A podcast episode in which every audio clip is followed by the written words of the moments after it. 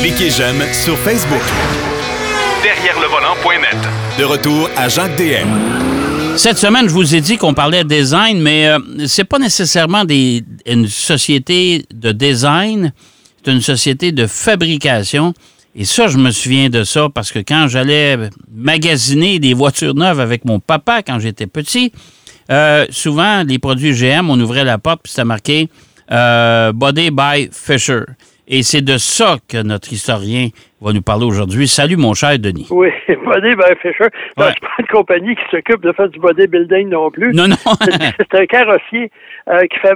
Parce que pendant longtemps, là, on oublie ça, c'est que les compagnies fabriquaient le moteur, le, le châssis, c'était des châssis autonomes, ce qu'on appelait Ouais. dans le milieu body on frame. On, Ouais. fa- on fabriquait un carrossier qu'on boulonnait sur le châssis. Ouais. Et ça, euh, Fisher, ça a été le plus grand carrossier, le fabricant de carrosserie au monde pendant longtemps. La compagnie, c'est sept frères. Euh, Fisher, la famille est en Ohio et son père fabriquait des carrosses là, pour les chevaux. Puis les deux frères, il y en avait sept, mais les plus vieux, Fred et Charles, ils regagnent leur, leur oncle Albert à Détroit en 1916. OK, mais c'est de, de là vient le logo aussi, les, les- le petit carrosse, là? Oui, le carrosse, un Ouais. peu plus tard, ça. OK. Et leur oncle travaille pour un fabricant de, de wagons, mais eux autres, ils travaillent pour la C.R. Wilson Company, lui aussi. Et c'est l'évolution à cette époque-là de la, du véhicule hippomobile, traction animale, Mhm. avec les moteurs. Mais des moteurs, ça vibrait, puis il y avait une adaptation à faire. Puis euh, Fred, lui, euh, à l'époque, alors qu'il travaillait pour cette compagnie-là, fabriquait la Cadillac Oceala, la voiture personnelle de Henry Leyland, le fondateur de Cadillac. Donc, il avait une certaine euh, habileté. Et ça lui a permis, en 1908, avec justement un prêt de son oncle, Fred et Charles, créer la Fisher Body Company en 1908. OK. Et là, ils amènent leurs cinq autres frères qui les rejoignent. Et là, euh, cette compagnie-là a trouvé plusieurs améliorations pour la fabrication de carrosserie. Des fois, ça nous paraît aujourd'hui un peu particulier, mais par contre, il y avait beaucoup de bois qui entrait dans la fabrication de ces carrosseries-là. Et, et- et souvent, c'était une pièce unique pour chaque voiture. Eux, ils ont fait des pièces standardisées, donc on pouvait les prendre, ça accélérait la production. Puis à ce moment-là, en 1910, on produit toutes les Cadillacs. On est fournisseur de Buick. Et en 1913, c'est quand même euh, assez rapidement, on produit 100 000 carrosseries par année. Hey boy, OK. Et là, parmi les clients, on a Ford, Crit, Chalmers, Cadillac et Studebaker. OK. Et en 1913, on, fait- on- ouvre une usine au Canada, à Walkerville. C'est une compagnie qui avait des, ambitions. Puis en 1914, quand même, de 1908 à 1914, c'est pas une décennie. On est le plus grand carrossier au monde. On fabrique 370 000 carrosseries par année. Mais c'est quand même assez spécial que des, des, des concurrents font fabriquer leur carrosserie à la même place. Oh, mais à l'époque, c'est ça, c'est que euh, il y en avait beaucoup à ce le Baron, Fleetwood, etc. Ouais. Euh, à ce moment-là, ben, on, a comme client, j'en ai une liste, là, Abbott, Buick, Cadillac, Chalmers, euh, Chevrolet, Cherfield, Elmore, IMF, il y en avait des défunts là-dedans, Hudson, Oldsmobile, Packard, Royal et Studebaker encore. OK. Pendant la Première Guerre mondiale, on fabrique des avions ou des pièces d'avion. Pour... Puis à ce moment-là, euh, après le conflit, euh, on est retourné à faire réduire des carrosseries. En 1919, William Capot-Durand, le grand patron de GM, qui était ami avec euh, les frères Fisher, GM acquiert 60% de la compagnie. Et là, on développe ce qu'on a appelé l'usine 21 euh, de Fisher Body. Ça comprenait 40 bâtiments, 344 000 mètres cubes de surface, euh, mètres carrés, c'est-à-dire Ouais. 100 000 employés. Hey boy, OK? Puis à ce moment-là, en plus, Fisher Body était propriétaire de 160 000 kilomètres carrés de forêt. Mon Dieu, pour bâtir d'autres usines? Non, pour bâtir d'autres voitures, parce qu'il y avait beaucoup Ah, de, de- oui. de bois qui entrait encore dans la C'est vrai, c'est vrai. Oh oui. Puis là, c'est la crise, mais quand même, en 1925, on achète Fleetwood, un carrossier qui fabriquait des Cadillacs. Ouais. Puis à ce moment-là, en 1926, il est intégré dans Ah, Fisher. General Motors OK. et la division de carrosserie On fabrique toutes les carrosseries de GM et exclusivement ça. Puis là, on a introduit des choses aujourd'hui qui font sourire. le pare-brise incliné en 1930, la ventilation en 1933 et le toit en acier d'une pièce en 1934. Ça, dans le milieu, on appelle ça un turret roof, parce qu'auparavant, si tu regardes, la plupart des voitures, auparavant, il y avait comme un toit plat, Oui. avec une section goudronnée dans le milieu. Oui, oui. là, on est les morts. À ce moment-là, eux autres, c'était euh, une coupole en métal qu'on qu'on qu'on, euh, soudait, euh, soudure à l'étain. Tu regardes les vieilles voitures, les voitures anciennes, quand ils, euh, ils enlèvent la peinture, là, il y a le- c'est- apparemment, ça, c'était un art, puis il y avait ceux qui pratiquaient ça dans les usines d'assemblage étaient euh, fortement euh, euh, payés pour ça. Et ensuite, l'essuie-glace double Oui. en 1936. OK. Il faut souligner qu'à l'époque, des essuie-glaces, c'était un moteur à vacuum. Fait quand tu montais une côte, Il n'y a plus d'essuie-glace. Il y a eu, sinon ça ralentissait pas mal. OK. Pendant la Deuxième Guerre mondiale, à ce moment-là, on a fabriqué des pièces de chars d'assaut, on a fabriqué des chars Sherman. Euh, tu sais, quand tu as une usine 21 qui a, qui a 40 euh, Bâtiment. bâtiments, Ben ils sont capables de faire bien les choses pour l'armée. Puis après ça, on a repris en 49 euh, la production euh, Body by Fisher. Puis là, il y avait le logo du, euh, du Petit carrosse, Ouais. Ça, c'est arrivé en 1927. On a commencé à utiliser ça en 1927. OK. Et le carrosse napoléonien. Puis euh, souvent, c'était un argument de vente. On disait, écoutez, là... Euh, Ah, ben, tu sais, c'est comme les constructeurs américains quand ils disaient, moi, je me souviens, la Mustang 2, euh, design by, euh, by euh. Ghia. Tu sais, euh, fait que, tu sais, un body by Fisher.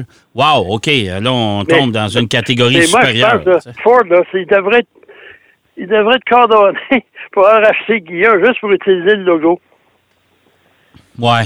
T'as un carrossier, ça, t'as, il dessinait des choses, puis Ford achète ça, puis on s'en sert pour, euh, surtout la Mustang 2, surtout. Ouf, Puis oui. euh, ça a continué jusqu'en 1984, Fisher Body, puis là, à ce moment-là, on a une réorganisation structurelle de GM majeure.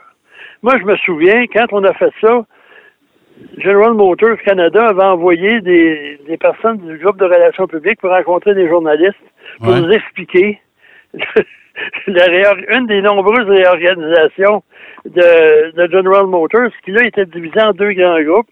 Le groupe BOC, Buick Automobile Cadillac, Ouais. qu'on appelait la, la, la division des grosses voitures, puis Chevrolet Pontiac Canada, qui était une entité à part, Ouais. euh, l'autre groupe. Puis tant qu'à Fisher Body, les usines de fabrication de carrosserie ont été intégrées aux différentes divisions. OK, mais là, mais là. Fisher Body, là, le, Fisher, il ne faisait que du GM maintenant. C'est ça? Ouais, à l'époque, ils faisaient que du Ouais. GM. Puis ça, Ouais. ça, ça a été... euh, ils, ont, ils ont divergé la compagnie vers un truc qui produisait des éléments, des pièces, parce que Fisher, à, force de faire des, des voitures, ils fabriquaient beaucoup de pièces eux-mêmes. Ouais. À ce Ouais. moment-là, ça existe encore aujourd'hui, euh, la famille. Il y a la Fisher Corporation qui fait des, des pièces de métal, General Safety qui font des ceintures de sécurité, OK? Fisher Dynamics, euh, ils font des sièges, des armatures de sièges, puis Team Linden qui font des mécanismes de sièges. OK. Ça, finalement, c'était absorbé par Delphi, puis Delphi a disparu dans la faillite de GM euh, un peu plus tard. OK. Fait que Fisher, dans le fond, c'est fini, ça. C'est fini. Ah non, Ouais. c'est ça. Mais quand même, euh, c'est une compagnie très importante qu'on oublie aujourd'hui. Je me souviens m'avoir été à Flint, au, au Michigan.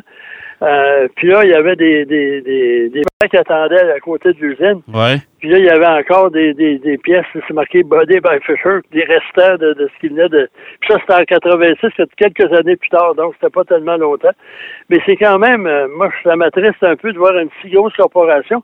Mais en 1944, les frères Fisher ont quitté la compagnie. OK.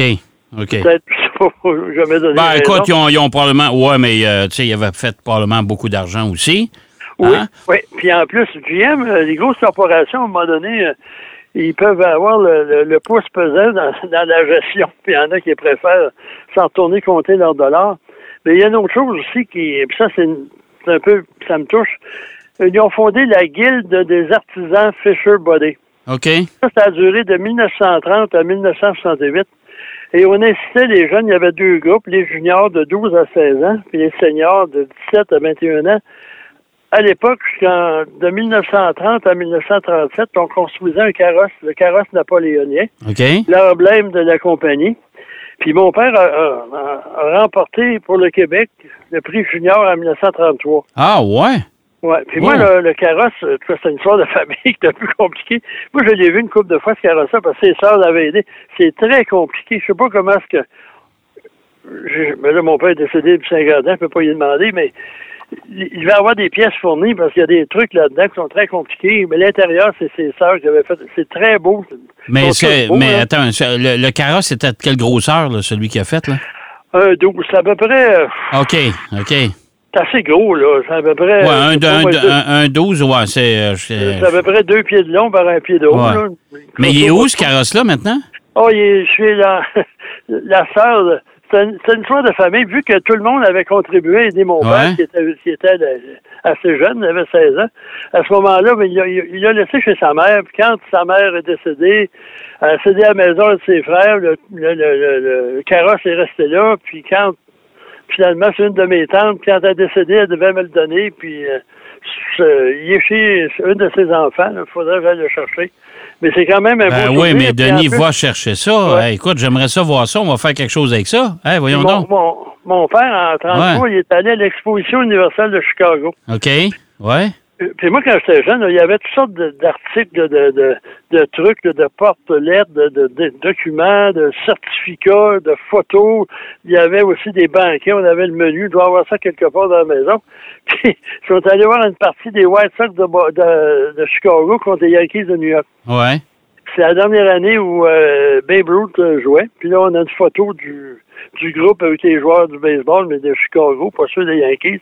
Mais c'est un beau souvenir. Puis en- à l'époque, il y avait une bourse. Mon père n'a pas remporté pour le Canada. Un- dans, dans sa catégorie, c'est quelqu'un du Nouveau-Brunswick. Puis il y avait une bourse de 5 000 quand même dans les années 30. là, Et, de- de- ça- écoute, hey, c'est énorme, ça. en- Ouais. Puis à partir de 1937, on pouvait fabriquer des voitures concept un douzième aussi. Ouais. Puis, euh, à partir de... On acceptait ça. Puis en 1948, après la guerre, ça, ça prenait un design original. OK. Parce qu'à un moment donné, on voulait inciter les jeunes au travail manuel, puis au travail d'artisanat. Puis après la guerre, on a décidé de d'inciter les jeunes à... Puis il y a beaucoup de stylistes qui sont rentrés chez GM suite à ça. Puis il y avait un beau trophée, là, c'est une espèce de... comme une auto montée sur une espèce de, de, de, de- parabole avec une voiture stylisée qui était montée dessus. Puis en 1900, c'est un peu là, en 1968, on a arrêté. OK. Ils ont décidé d'arrêter ça. Ben, écoute, arrêté c'est. ça parce qu'il y avait d'autres d'autres affaires, puis peut-être qu'il y avait, il y avait aussi, là, on commençait à avoir des, des façons de travailler différentes. Mais c'est quand même intéressant. Puis euh, mon père, lui, le trophée, on l'a encore ici, c'est un trophée traditionnel en argent. D'abord, il faut le frotter souvent. Il est présentement charcoal noir. Oh on le frotte pas souvent. Ouais. Mais c'est quand même des beaux souvenirs, surtout que quelqu'un qui devait avoir 16 ans, 15-16 ans à l'époque, s'en allait aux États-Unis. Euh, puis en plus, ils avaient tous, ils portaient tous un beau béret blanc comme le crédit social. Oh mon Dieu. Oh mon Dieu. Mais écoute, Denis, il faut vraiment que tu retrouves le carrosse. Au moins des photos. Euh, je ben, puis- ma, je- ouais. là, je contacte ma cousine là-dessus parce que c'est Ouais. pas une question de chicane de famille. C'est arrivé de même, puis finalement, euh, Non, non, mais le récupérer, puis euh, prendre, Ouais. les- prendre ça en photo, puis raconter cette histoire-là, c'est vraiment, c'est vraiment spécial, euh, puis on a encore les plans. Ouais. Ah, Moi, ouais. je sais pas comment mon père a réussi à faire ça. Euh, c'est très compliqué, c'est très, très élaboré. Puis euh, j'avais, là, je- j'ai disparu, mais il y avait des, des- le carrosse, c'était très compliqué à faire, Ouais. surtout le toit qui était bombé. Ça, on fait plusieurs exemplaires, ça craquait, puis des, des- des es- de ça, là, des espèces de carcasses qu'ils ont faites. Non, c'est très élaboré, je m'en souviens, on ouvre la porte, là, puis le- la vitre descendait avec une petite, euh, un ruban, puis en plus, le, le marchepied était, était articulé, on pouvait ouvrir le marchepied. C'était quand même pas, là, un, Wow, un mais, mais, mais une, fois que la maquette était faite, il fallait qu'il l'envoie chez, euh, Ouais, chez il Fisher? l'envoyait, puis c'était un concours par- organisé par Le Soleil, le journal Le Soleil de Québec. OK. Puis à ce moment-là, ben là, je sais pas le reste, mais je sais que ils ont, lui a gagné pour le Québec. Puis après ça, il allait à un concours national. Puis tout le monde est allé euh, au- au- à l'exposition mondiale de, de Euh, Chicago. L'exposition universelle de, de, de Ouais. l'époque, là. OK. Hey, c'est vraiment, c'est vraiment spécial comme histoire. Mais moi, je me souviens de ça, Body by Fisher. Euh, ils, ont, ils ont fait des Lincoln, eux autres, hein? Je sais pas. Si, je sais. Ben, je sais, mon père a eu des Lincoln puis des Cadillac. Fait que là, je- ça se peut, je me mélange un peu. Probablement là, mais- Cadillac, pas Fisher, mais Ouais. je pense pas que Lincoln, surtout à ces époques-là, là, il Ouais. parlait pas tellement. Mais je pense que c'était marqué, c'est vrai, c'était marqué dans son Cadillac Fleetwood. Ouais, parce Ouais. toits, ça appartenait à, ça- après un certain temps, là, ça appartenait à, À GM. General Motors, Ouais. à Cadillac, mais pas à Cadillac, à Fisher. Ouais. C'est quand même une entité très importante qu'on a oublié, qu'on a pris pour acquis, parce que GM, c'était tellement gros, c'était tellement puissant. Ah, ils vendaient 55% des voitures en Amérique du Nord, faut y penser. C'est quand même. Puis euh, on s'entend que le marché mondial, à cette époque-là, euh, les Américains ils étaient en tête de liste. Là. Hein, on s'entend. Oui, puis en plus, ils possédaient Opel en Allemagne, il y avait euh, euh, GM en. Grande-Bretagne, il y avait Vauxhall. Ouais. Ah non, non, écoute. qu'il était au Brésil. Au Brésil, quand même, GM est assez puissant aussi. Ouais. Mais c'est encore énorme, GM, aujourd'hui. c'est Oh, encore. ouais. c'est encore... Pas une petite compagnie. Non. tout ce qui se passe.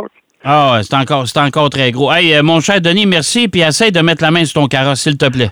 On va essayer de faire ça, mon cher monsieur. OK. Si tu as besoin, de- besoin d'aide, là, je peux t'aider pour aller le chercher. Moi, ça me dérange pas pantoute. OK? OK, bon, ben, bonne semaine, tout le Hey, monde. Merci, bonne semaine, Denis. Denis Duquet qui nous parlait de Fisher, le carrossier d'une certaine époque. Alors, euh, les plus vieux vont se souvenir de Body by Fisher. Et puis, on va essayer de mettre la main sur le fameux carrosse euh, fabriqué par son papa à Denis, euh, qui avait permis de gagner un concours au Québec. Wow, ça, c'est toute une histoire. On va aller faire une pause. Au retour de la pause, on parle du Honda Accord hybride avec Marc Bouchard. Derrière le volant. De retour après la pause. Pour plus de contenu automobile, Derrière le volant.net.